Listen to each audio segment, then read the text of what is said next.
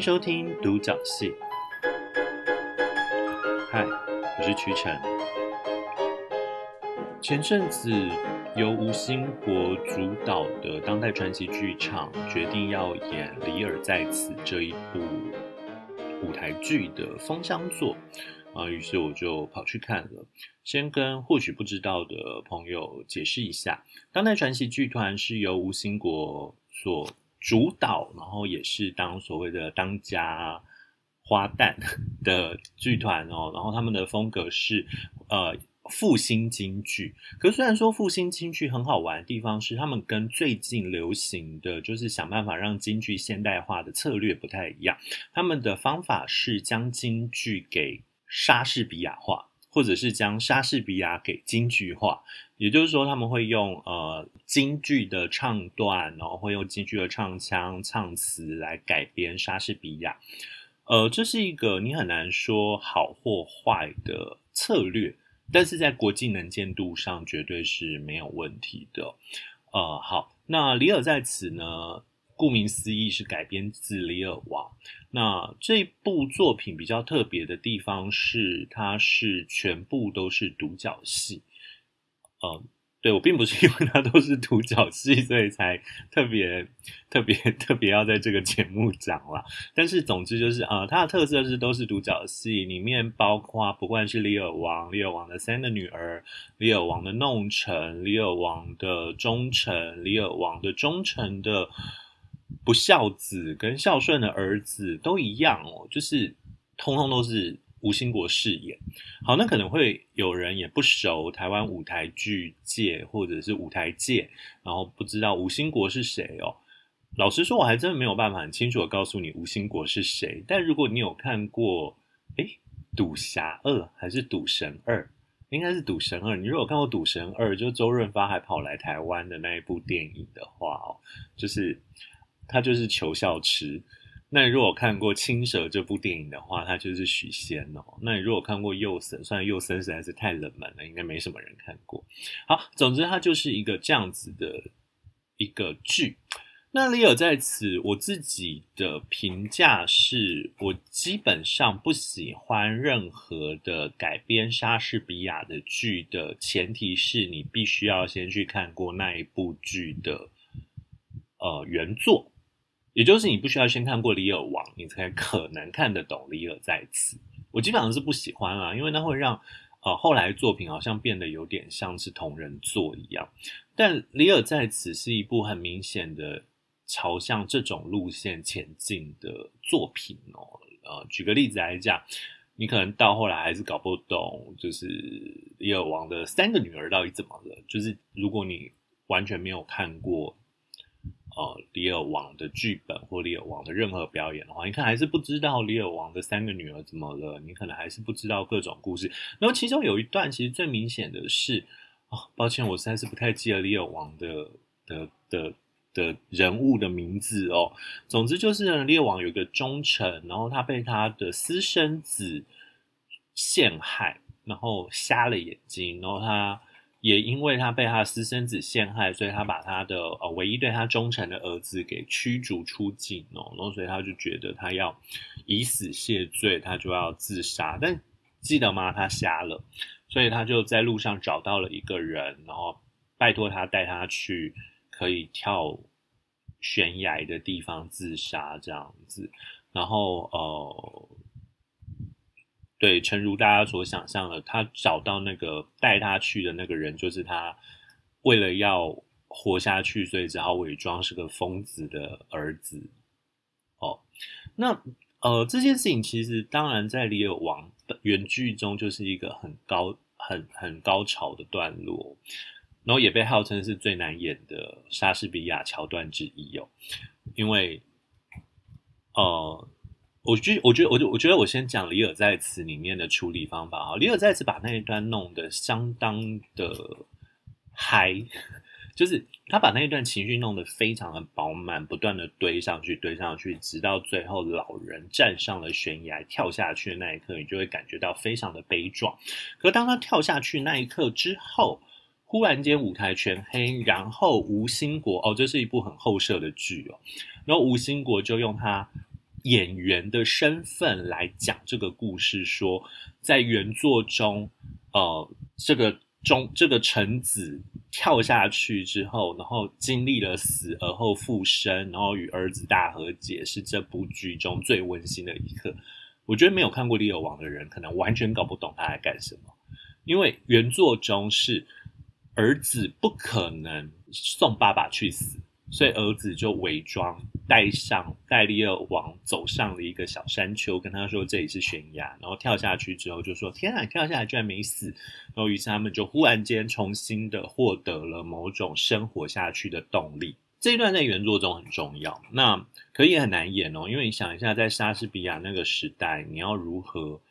成功的说服读者、观众，就是哎，这是一个山丘，然后跳下来真的没有怎么样，然后就是那其实是一个需要说服人的东西。当代也是哦，当代这个部分尤其难处理，所以你常常会发现很多现代主义，呃，很多就是在处理莎莎士比亚的《李尔王》的导演，在这个时候都会用很现代主义象征式的舞台，就是要蒙混那个悬崖跟山丘的对比。但啊、我要讲的不是李尔王这个部分啦，虽然好像稍微的在批评他，呃，他还是很值得看哦。我要承认，就是虽然我对他好像有一点意见，但是他还是一部很值得看的舞台剧。对，其实我要谈到的是里面一个很有趣的桥段，呃，就是一开头，其实我们看到的是李尔王在装疯卖傻，在装疯卖傻过程中，你就会看到其中有一个一个小段落是。他看到了鸟，然后他试图要跟他们做，不是要做朋友，他是要去捕食他们，所以他就去扑了鸟，然后要去生吃鸟。那当然是要为了表现疯狂。自我看到这一幕的时候，我不知道为什么就很强烈的意识到，为什么独角戏的人都很喜欢跟鸟做对照。我之所以这样讲，可能会有人想到，我就是《千面女郎》，或者是你喜欢你看的是新版的叫《玻璃假面》，呃，就是。美内美内宁会所画的那一个，就是两个天才少女的对决，这样子。哎，我要先讲一件事情，因为我前阵子也看了国宝吉田修一的国宝，他在讲歌舞伎的两个两个演员对决的故事哦。然后呃，我自己内心始终都觉得，所有这种两个演员或两个追求某种技艺的。角色互相对峙、对抗的小说或电影或文本，我自己相信，不管在台湾或者在日本，他们的母母文本或者是他们的原型，都来自于《玻璃假面》或者是《千面女郎》这一部漫画。好，呃，先简单解释一下好了，《千面女郎》。我接下来就用旧版的翻译啦，因为我比较习惯。那《千面女郎》主角是两个女生，一个叫谭宝莲。如果你看的是新版的话，也就是日本的名字的话，叫北岛玛雅。然后另外一个是白白沙莉。然后我忘记白沙莉的日文名字是什么，姬川雅弓吧。好，那嗯，谭宝莲跟白沙莉呢是。谭宝莲是一个从小很穷，然后可是他非常热爱演戏的小孩子，然后可是非常有天分。然后白沙莉是一个活在演艺世家，她出生就是为了要演戏的女孩，都很就是呃，哎，在设定中白沙莉美艳动人，然后谭宝莲其实有点其貌不扬。好，但当然谭宝莲靠着演技一路一路的往往白沙莉追过去。然后故事中是设定是在谭宝莲正在没有戏演，然后只能在高中戏剧社混的时候，他无意间去看了，呃，其实我忘记是谭宝莲先演，然后白沙莉看了说自己要演，然后谭宝莲再去看，还是谭白沙莉演的谭宝莲才演，我有点忘了那个那个前后顺序啊、反正简单来讲，就是白沙莉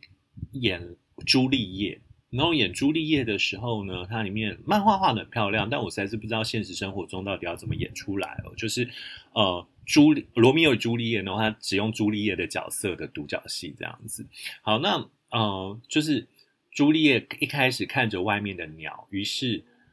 朱丽叶就是白沙莉是化身成为鸟在舞台上跳舞，然后最后有一幕是他就从鸟变成了人。然后那一幕，我再讲一次，漫画画得很漂亮，但我真的不知道现实生活的舞台到底要怎么演出来这件事情。好，那谭宝莲看到了，大受感动，于是去找他们的老师，然后就要去找他们老师，然后想要演给老师看。然后老师，然后当谭宝莲讲到鸟的时候，他就不自觉地踮起了脚尖，然后那个他们的戏剧老师。就是阮玉冰哦，就问他说：“为什么？为什么你要踮起脚尖？”他说：“啊，我觉得下意识，身体自然而然。”然后这时候偷听到在旁边偷听他们对话，白沙莉受到震撼，因为他是经过多么严格的训练才会跟演技的讨论，然后才会演出那样子。但是呃，谭宝莲居然轻而易举的用直觉跟天分就打败了他。好，这它是一个很小的桥段，但我自己觉得很好玩的是。这种独角戏，我们好像总是需要借由这种既脆弱又微小的小生物来表达某种情绪，无论是像朱丽叶中对于自由的渴求，或者是像李尔在此中，他必须要借此来表现我是一个残暴的人，我是一个已经没有理智的人了。你都会发现这种，呃，我们会借由一个动物来。而且是鸟这种其实无伤大雅的动物。我的意思是，想象一下，如果是狗好了，你就会发现它其实是一个具有相当实在的重量。然后你不管是要表演学它们学狗，或者是你要表演吃狗，都其实是会对观众造成一定的障碍的东西哦。好，我只是借此发挥来讲一下，就是你看，我们其实在挑选。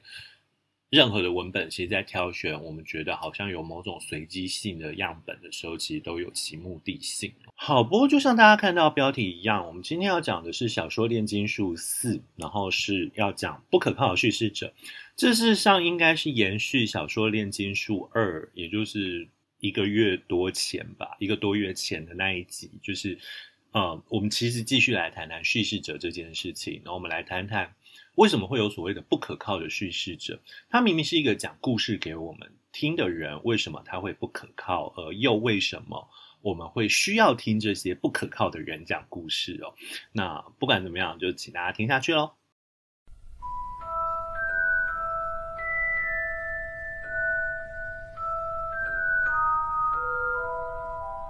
小说《炼金术》。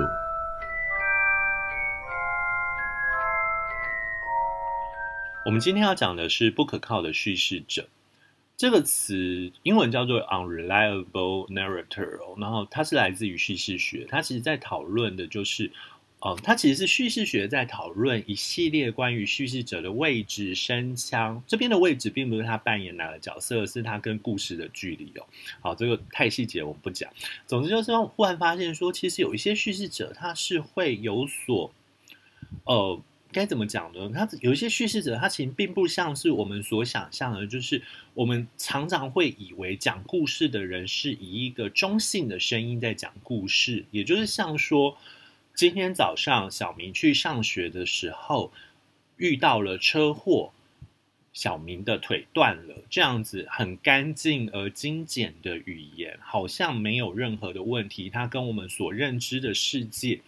也大致上是符合的，也就是这样子，我们称之为可靠的叙事者。但什么叫做不可靠的叙事者？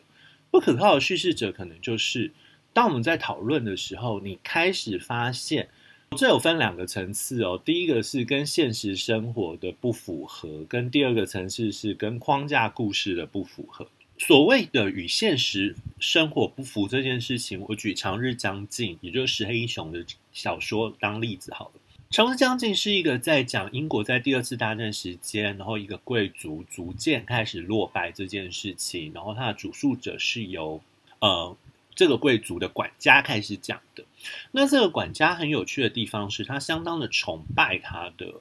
主人，于是他就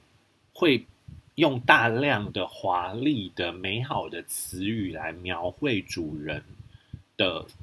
聪明与否，聪明这样子。但很好玩的是，它主人基本上是绥靖政策的拥护者，也就是他是支持跟希特勒谈和，而不要跟希特勒打仗的。好，你就会意识到，这个管家就用大量的词告诉你，我的主人是多么的对于国际情势清晰，而且他非常能够洞见这一切，他所挑选的政策就是最好的。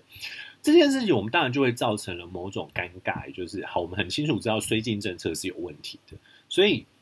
它的主人真的像他所说的那样子聪明吗？我们这时候忽然间意识到，这个叙事者是不可信的。好，这是第一个层次，也就是它跟外在的现实的不一致。好，那第二种跟第二种不一致呢，通常都是第二种不一致哦，就是呃，不可靠叙事者通常都是第二种不一致，也就是文本内部的世界观或者是文本内部的框架这个概念。举刚刚例子来讲好了，叙事者说：“哎，你们知道吗？小明今天早上去上学的时候出了车祸，然后他的脚好像断了。”这件事情当然并没有构成任何的汉格之处，但是如果你作为这一个小说的读者，你很清楚的知道小明是一个五年前就已经死了的人，你这个时候就会意识到这个叙事者怪怪的。无论这个叙事者是呃鬼魂啊，或者是叙事者疯了等等的都有可能，但你就会意识到说叙事者其实是需要质疑的。这个时候，你就会开始动用你的。当你被提醒这个需要质疑之后，你就会开始去更认真的阅读这件事情哦。好，那嗯，当我们在讲所谓的不可靠叙事者的时候，你常常会发现它的变形之多。我们。基本上很难找到一个共通的原则去找寻它哦，所以我今天并没有打算要穷举所有的例子来告诉大家不可靠的叙事者到底是一个怎样的存在。我想要试图讲得更仔细一点，就是我们透过去分析每一个文本的作者在使用不可靠的叙事者的。功能跟目的的时候，来提醒或者是来让大家有一点点对于这个东这件事情能做到的事情，也就是当你使用了不可靠叙事者这个手法的时候，到底你背后是有什么目的在支撑？我觉得我可能会比较站在这个角度上来来来思考。不过在进入真正的文本的细部讨论之前，我们先来讲。我先讲一件很重要的事情好了。当我们在讲不可靠叙事者的时候，它其实有几这个条件、几个状况。第一个状况，我们称之为天真的叙事者。这个天真的叙事者的叙主述者，通常都是个小孩，或者是个呃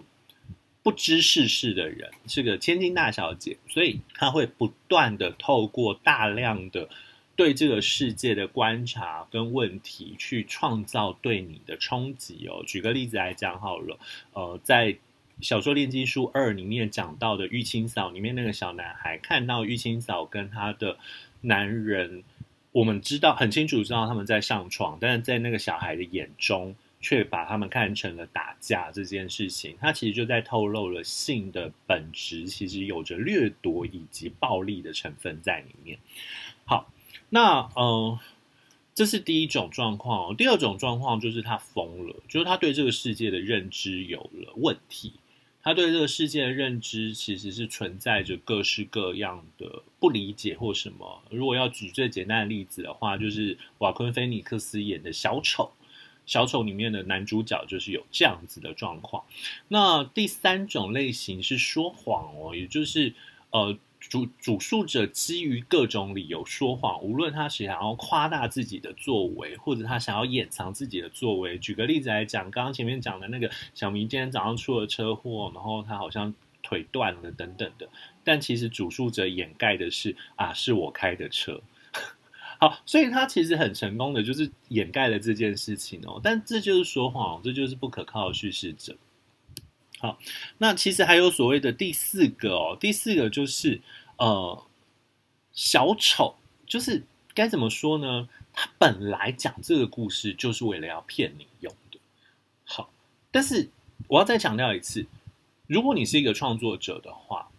你有无数种可以超过这些方法，或者是你甚至可能随便写就会开创出一种新的类型，所以并不需要去在意这些类型对你的控制。你需要去想的是，到底为什么一个创作者需要用不可靠的叙事者？他为什么不要让叙事者跟读者建立一个稳定而长期的关系呢？这样子难道不是比较好吗？难道这样子没有办法？更成功的创造出某种让读者更能够沉浸在这个故事的方法吗？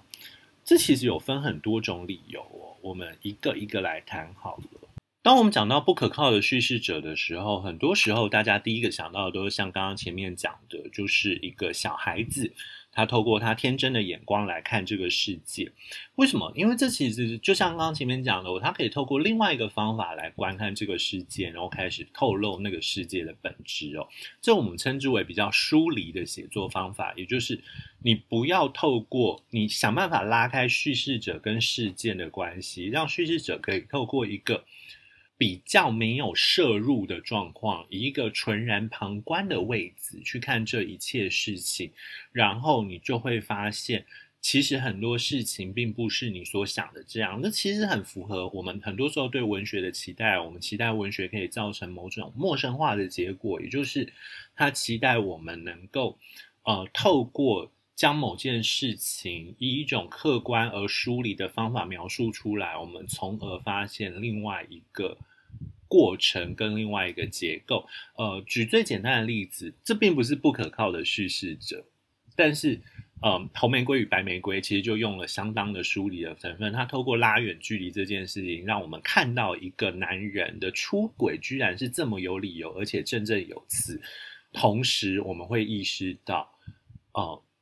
这件事情本身，并不只是在道德上的谴责而已，而是它其实是涉及的是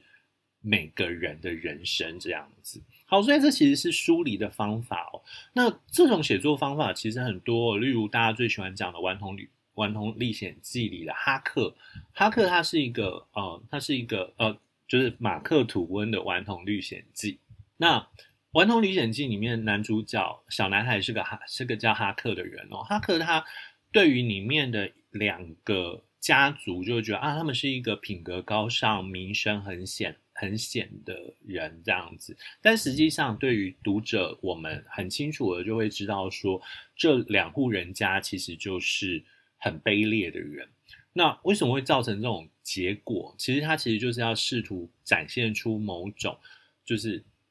对于舆论以及对于他人的言说，我们其实很容易被欺骗这种效果。那它造成另外一个更重大的效果是，哈克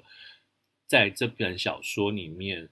做了一件很惊人的事情，也就是，嗯，简单来讲，哈克他必须要他知道了一个逃跑的奴隶去哪里了，然后大人问他，然后要他发誓，然后所以他就说。他就意识想，请记住，他是小孩。那个时候，小孩是相信上帝的。那个时候，小孩并不像现在这样亵渎上帝，亵渎得很开心哦。他是相信上帝的，于是他也相信，如果他说谎，将会得到惩罚这件事情。但是，他到底要不要说出那个奴隶的所在地？他很清楚知道，让那个奴隶回去，那个奴隶一定会受到更悲惨的遭遇。所以。当下他的内心其实经历了某种纠缠跟某种对抗，就是我到底该不该说这件事情？到底是不是我愿不愿意去违背上帝的旨意来说谎，或者是来不说这件事情？好，所以你就会意识到疏离的效果，某种程度上会我们更让清楚，我们看清楚本质哦，也就是呃。信仰的本质以及与我们生活的本质这样子，不过你同时也会意识到，它其实还有另外一种可能是什么？就是当我们用一个不可靠的叙事者的时候，我们其实在用的是什么？我们其实在想办法再让他讲的是故事的另外一个版本哦。什么叫故事的另外一个版本？举个例子来讲好了，一九九七年的呃，我记得是。奥斯卡最佳外语片吗？反正我确定他最最后得到奥斯卡最佳男主角啦，就是呃罗贝托意大利地意大利导演兼演员的罗贝托贝尼尼的《美丽人生》。呃，这部电影非常的惊人哦，就是我不太喜欢讲我。就是我不太喜欢用我哭了来表示一部电影多好看，因为很多电影其实我也会哭，但是它未必有多好看这样子。那罗贝托·贝尼这部《美丽人生》是他在讲在第二次世界大战的时候啊、他们是犹太人，然后他男主角跟他太太还有他的儿子，他们三个不小心被抓进去，也不是对啊，就就是。就是被抓进去集中营里面，但是男主角为了要保持小孩子对这个世界的美好信仰，以及对这个世界的美好的想象，他想办法让小孩子以为整个集中营都是大家在跟他玩游戏。他就跟他说：“你看到那些军人吗？那些军人就是要故意吓你的。你如果被吓到了，或者是被吓哭了，你就输了，就会扣分。然后他还说，例如你呃哭了，然后你想吃东西，你发出声音，都会让你被扣分哦。可是你如果做到一些好的事情，你反而就会加分。那加分的功能是什么呢？当你得到一千分的时候，你就可以得到一台真的坦克车。”然后，呃，于是他就想办法让他知道这个世界各种东西都是在玩游戏哦。然后，请记住刚刚那一段规则：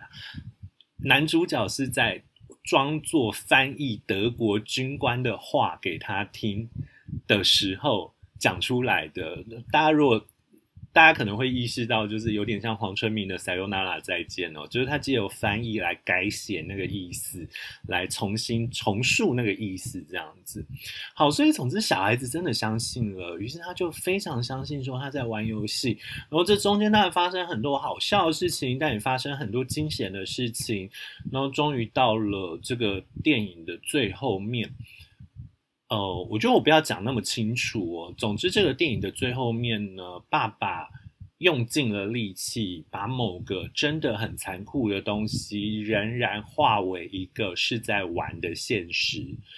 于是隔天，小男孩看到了坦克车，美国的坦克车真的开进来了，就是在暗示美国赢了。坦克车开进来解救了他们的时候，他真心的觉得那个坦克车是送给他的礼物。哦，我要讲，我看到那个小男孩坐到那个坦克车上，笑得很开心的样子，我真的是，我觉得我大概哭到脱水，就是那个哭的程度真的是不可言喻。我有，我上次哭，我之后还哭那么惨，大概就是看 AI 的结尾吧，就是 Steven s p i e l b e r AI 的结尾。好，所以这部电影很厉害的地方是什么？它其实在提示我们的。这个世界的另外一种可能，什么叫这个世界的另外一种可能？就是想想看，这个世界的确很有可能是一群人在跟一个小孩玩游戏啊。他并不是纳粹要残酷的把犹太人抓起来，然后让他们处死，将他们对，就是让他们做苦工之外，还要将他们处死这样的行为。这个世界的确有可能是是。大家都在跟这个小男孩玩游戏，爸爸花尽了力气，就是要成为他儿子心中对他儿子而言的那个不可靠的叙事者。爸爸花尽了力气，就是要让这个不可靠的叙事者能够让他以为这个世界是这样。这件事情厉害的地方正在于，不可靠的叙事者在这边成为了一场编织美梦的过程，然后它也成为了提示了我们一个故事的另外一个版本的可能。但正因为这样，它更加残忍，我们才会意识到那些那犹太人所面临到的世界是一个多么残忍的世界。类似的状况，我们也可以在林佑轩的《女儿命》中看见哦。如果大家知道的话，《女儿命》是一篇短篇小说，它讲的是一个想要变性的男生，他想要变成女生的男生，然后他他的成长历程，以及他无意间发现他爸爸的秘密的故事哦。那这个故事的结尾结在一个很奇特的状况是，男主角婚礼，男主角变性成功了，找到一个爱他的老公，还办了婚礼，然后非常的开心。请记得哦，这一部小说是在呃同志婚姻通过之前，所以我们隐约会觉得怪怪，但我们仍然可以觉得，反正婚礼这种事情，只要你想办就可以办哦。呃，同志婚姻成立之通过，同志婚姻可以正式通过。正式获得官方认可之前，也是有不少人办了同志婚姻啊，只是没有获得认可而已。所以你也可以往那个方向想。但好玩的是，小说里面有一个奇特的状况是，他把前面的叙事者，前面所叙述到的人，通通找来了，其中包括了在前面的叙述中就说那是他们最后一次见面的他大学好友，男主角的大学好友，也包括了高中的时候男主角暗恋的男生，但是。呃，在高中的时候曾经霸凌过他，也坐在下面。我要讲这件事情，其实提醒了我们一件事情是：搞不好这个结局是被幻想出来的。因为实际上是，你怎么可能邀请一个高中的时候霸凌过你的人，或者是你真的还会来一个高中的时候暗恋你，让你高中的时候可能被全所有班上同学嘲笑到爆炸的人的婚礼吗？所以他其实在暗示了一个，呃，好像很美好的。结尾，但这个结尾正因为是幻想的，所以会变得显示，就是无论是这种性少数者的更为心酸的部分哦。所以这其实是不可靠叙事者的一个很大的功能，是它暗示了我们一个故事的不同版本，但是这个故事的不同版本却反过来可以更刺伤我们，也就让我们知道现实是一个多么令人痛苦的存在。不过啊，如果我们发现的话，会发现在近期的推理小说中啊，不可靠的叙事者常常是被用来当成是某种烟雾弹的，也就是啊，因为我疯了，或者我失忆，或者是我精神长期的不稳定，所以我常常会误会某些事情。这样子，好，这当然是为了制造某种悬疑跟惊喜感哦，也就是特别是惊喜感，就是你会发现啊，原来是你这样子。啊，我为了讲得清楚一点，但是我又不想爆太严重的雷，所以我决定要用呃克里斯蒂的一部作品。好，克，那我尽量什么都不讲，我只描述一件事情，就是克里斯蒂的这部作品好玩的地方是，他其实透过一个主述者在讲故事的过程中，我们经历了案件的一切的事情。但这个主述者唯独忽略了，或者是忘记了讲一件事情，就是我就是凶手。好，他当然看到最后，你忽然间造成了某种震撼，也就是他正面的挑战了叙事者跟读者之间建立的稳固的关系。为什么我要这样讲？因为这部小说最早是我记得是一九三九年写的，那个时候现代主义小说才刚开始兴起，其实还没有那么强烈的，我们还不会这么明目张胆的让主述者说谎。三零年代之前的不可靠的叙事者，多半都是仰赖像前面的《顽童历险记》那样子的天真的叙事者。他之所以讲成这样子，并不是他要说谎，而是他不知道，是。碍于他的限制，让他以为这样子才是对的这件事情哦，也就是主述者刻意要跟读者说谎，是在三零年代、四零年代以后，这种现代主义文学兴起的时候，大家开始摇质疑叙事者的声音，这种东西兴起之后，才开始变得大量的出现哦。可是你也会发现，推理小说写到现在为止，那个叙事就是。那个叙事者这件事情真的是已经变成了，就像是那一部小说讲的一样哦，别相信任何人。我觉得到现在看起来，就是也不止大家没有什么，就是对推理小说读者来讲，大家也没有什么东西是一定可以信任的东西了。大家总是抱持着某种质疑或屏息以待或期待，说到底会发生什么事情。不过讲到目前为止，有发现一个很好玩的地方吗？就是。有不可靠的叙事者的文本啊，读者不会太轻松哦。就是我们会必须要去不断的去比对叙事者所告诉我们的事情是否符合现实的惯例，或者是是否符合这个小说的内容。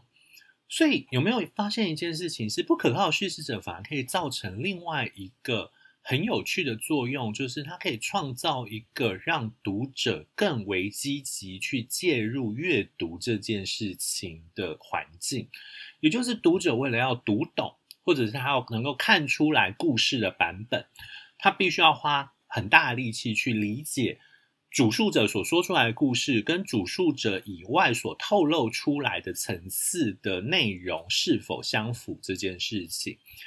他让阅读这件事情是一个动态的过程，而不只是一个被动的在那边接受的过程。我觉得这件事情让很多想要探讨比较复杂的议题的作者也很热爱使用不可靠的叙事者这件事情。呃，举个例子来讲好了，福奥斯在一九六三年写的处女作《蝴蝶春梦》可能就是一个好的例子。呃，《蝴蝶春梦》原名叫《The Collector》哦，就是收集者，原文是收集者。它其实分成前半段跟后半段。前半段是一个非常标准的，讲非常标准怪，可是可能这这个写法可能是他开创的，非常标准的一个清洁工爱上了艺术学院的女学生，但是苦于没有方法去接近她。这个时候，这个清洁工中了乐透彩券，赚了大钱，于是他马上在深山里面买了别墅，甚至买了各种可以为了要绑架这个女学生而做的功用。而做的工具，因为他有钱了嘛，所以他就买了之后把他绑起来，然后把他绑架，然后关起来，然后从此展开一段绑架者跟被绑架者的关系。那呃，《蝴蝶春梦》的故事的架构很简单哦，就是它就是分成前半段的有绑架者的呃主述。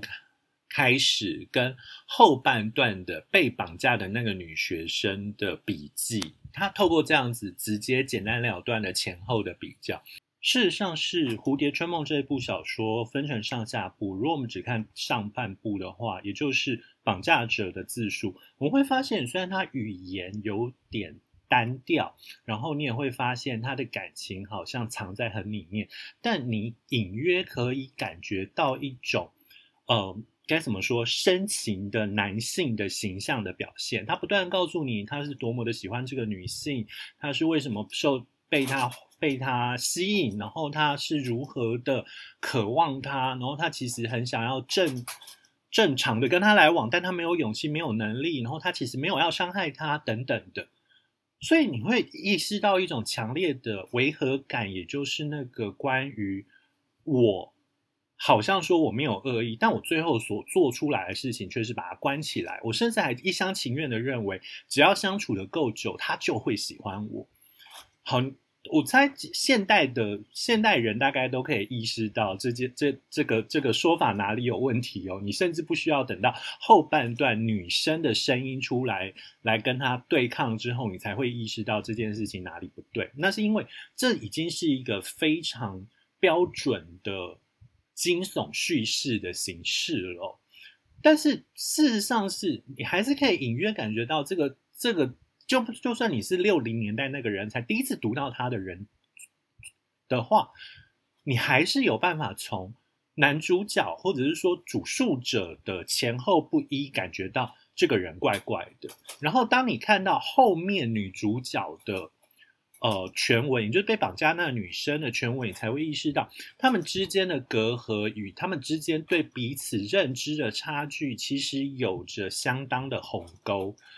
那这甚至还不只是绑架者与被绑架者，还有着阶级，还有着知识，还有着各式各样的鸿沟，造成了他们之间的这种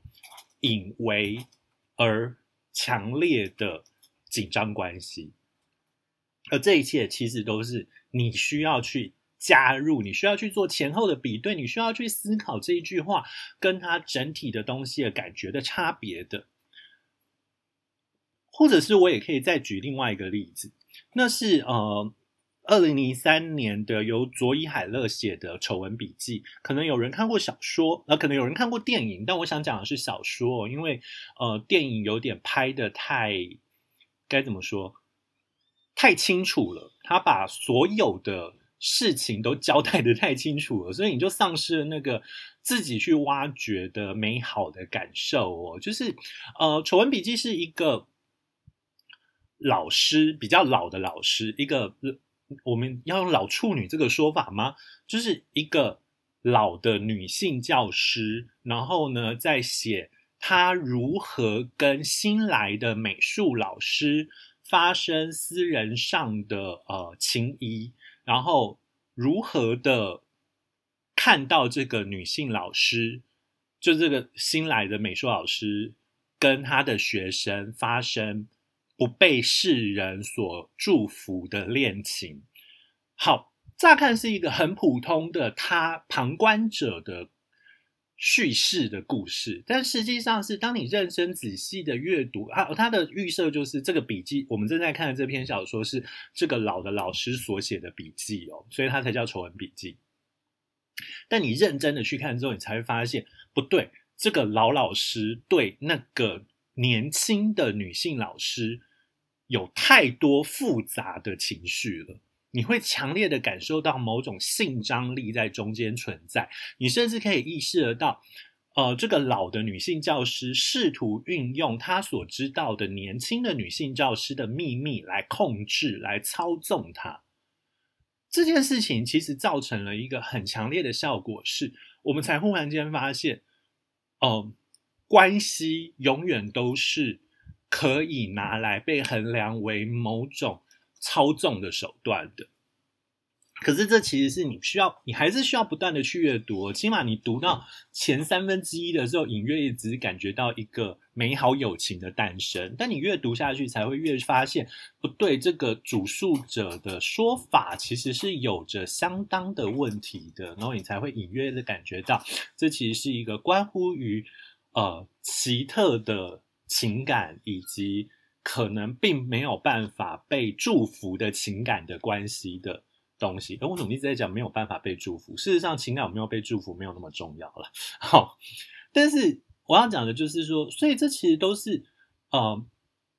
不可靠的叙述者所产生的效果。我当然还可以举很多例子，例如我可以举呃赎罪的，然后例如我可以举罗生门啊，不在竹林中。例如，我可以举《The Big Fish Story》呃，中文翻《大智若愚》。我可以举很多这种不不不可靠的叙述者的例子，而且每一个都的确让不可靠的叙述者有其主要的功用。可是，其实真正的关键是，我们要如何让不可靠叙事者在你的创作之中发挥实际的作用？你应该去思考的是。如果不可靠的叙事者是一个鼓励读者主动介入阅读这件事情的话，那我们该怎么样利用这种特性来让自己的小说可以更吸引他人的注意？我觉得这才是我们在思考不可靠叙事者的效的的的时候的。作用哦，而不是去那边分类不可靠叙事者分成六种啊，然后每一种怎样怎样，那其实没有意义。那对创作来讲没有意义，那甚至对哦阅读来讲也没有意义，因为每一个都是独特的例子啊，也没有那么有的也没有那么独特啊，有的写的很差，特别是很多推理小说，就是你最后其实都是同一种的不断的变形。但换换句话说，你也需要了解那些变形，你才可以再去思考你如何自己去写出你自己想写的东西。OK，呃，以上就是今天的不可靠叙述者的的介绍哦。那最后要很高兴的跟大家说，独角戏已经正式突破三万人收听了，所以我们也即将会出五万人的企划活动。那至于想要知道详情的话，欢迎追踪我的脸书的粉丝专业，或者是我的 IG，或者是加入我的 Telegram 群组，大家可以去看一下，就是呃，Listen Note，就是那个你们。看到节目介绍、节目说明那边，单集节目介绍说明那边都可以看到相关的连接哦。那无论如何，也很欢迎大家到 Apple Podcast 为我评分跟留下你对这一部这个 Podcast 的意见。那不管怎么样，谢谢你的收听，也希望你能继续收听。那我们下一拜见，拜拜。